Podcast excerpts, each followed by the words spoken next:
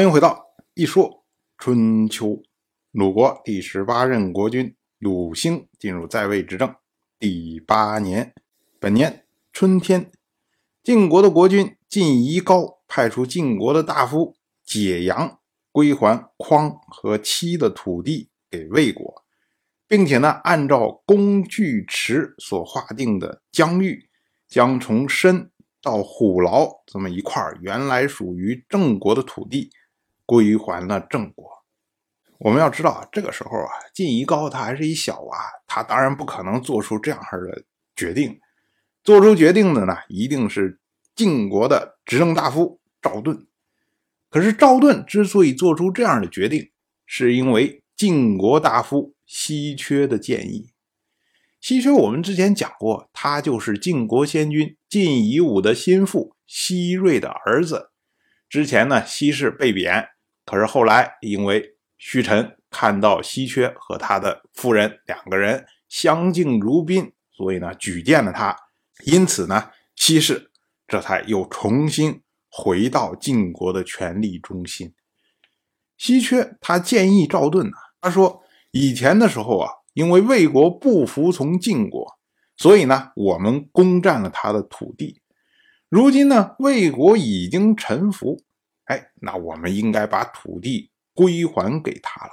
有国家背叛，如果我们不去讨伐，如何示威呀？但是呢，有国家臣服，我们不对他怀之以柔，又如何示恩呢？不威不恩，如何是以德行？没有德行，我们又怎么来做诸侯的盟主啊？您赵盾。作为晋国的正卿、执政大夫，负责主持诸侯的事务。如果您不致力于德行，那怎么行呢？下书有云：“戒之用修，懂之用威，劝之于九歌，勿使坏。”稀缺所引用的这个下书啊，在今天的尚书里面找不到，一周书里面也找不到。他呢，就是一句译文，就是丢掉的文字，不知道因为什么丢掉了。他的意思呢，就是说我们要用美好的东西来告诫他，用威严来督促他，用九歌来劝勉他，就是不要让他学坏。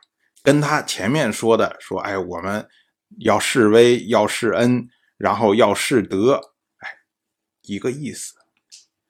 但是呢，这个九歌到底是什么呢？稀缺又继续来解释。他说啊，水火金木土谷称为六腑，端正德行，善用祭祀，富裕民生，称为三世。三世加上六腑，称为九宫。九宫的德行都可以歌颂，这个呢就是九歌。将六府三世作为好事来执行、来推广，称之为德礼。如果没有礼，又没有值得歌颂的事迹，那么呢，就会成为背叛的原因。如果您赵盾的德行没有什么可歌颂的，那谁还会来投靠您呢？所以呢，请让和我们关系好的这些诸侯。先来歌颂您吧。结果赵盾一听大喜呀，于是呢，他就按照稀缺的建议，然后才有了今年归还魏国和郑国土地的这么一个举动。但是我们要说啊，为什么突然晋国想起来这个茬儿了呢？其实最主要的原因是和晋国最近的局势有关。晋国这么一两年的时间里面啊，因为继承人的问题，纷争不断呐。这些消息传出去以后，严重打击了晋国在中原诸侯之中的威信。而且，因为去年的时候召回晋雍，又拒绝晋雍入境，得罪了秦国。那么秦国呢，肯定因为这件事情要报复晋国。如果这个时候呢，中原诸侯再有所异动，尤其是在楚国的推动之下有所异动，那个时候啊，晋国就会腹背受敌啊，东西都会受到压力，那晋国的局势就会被动。所以在这时候呢，赵盾需要有手段来安抚中原的诸侯，归还土地。哎，这是他的第一条手段，就是示之以恩呢。为什么会选择郑国和魏国呢？首先，我们说郑国，郑国因为地理位置比较特殊，所以呢，他的国内始终会有一派希望亲服楚国的力量。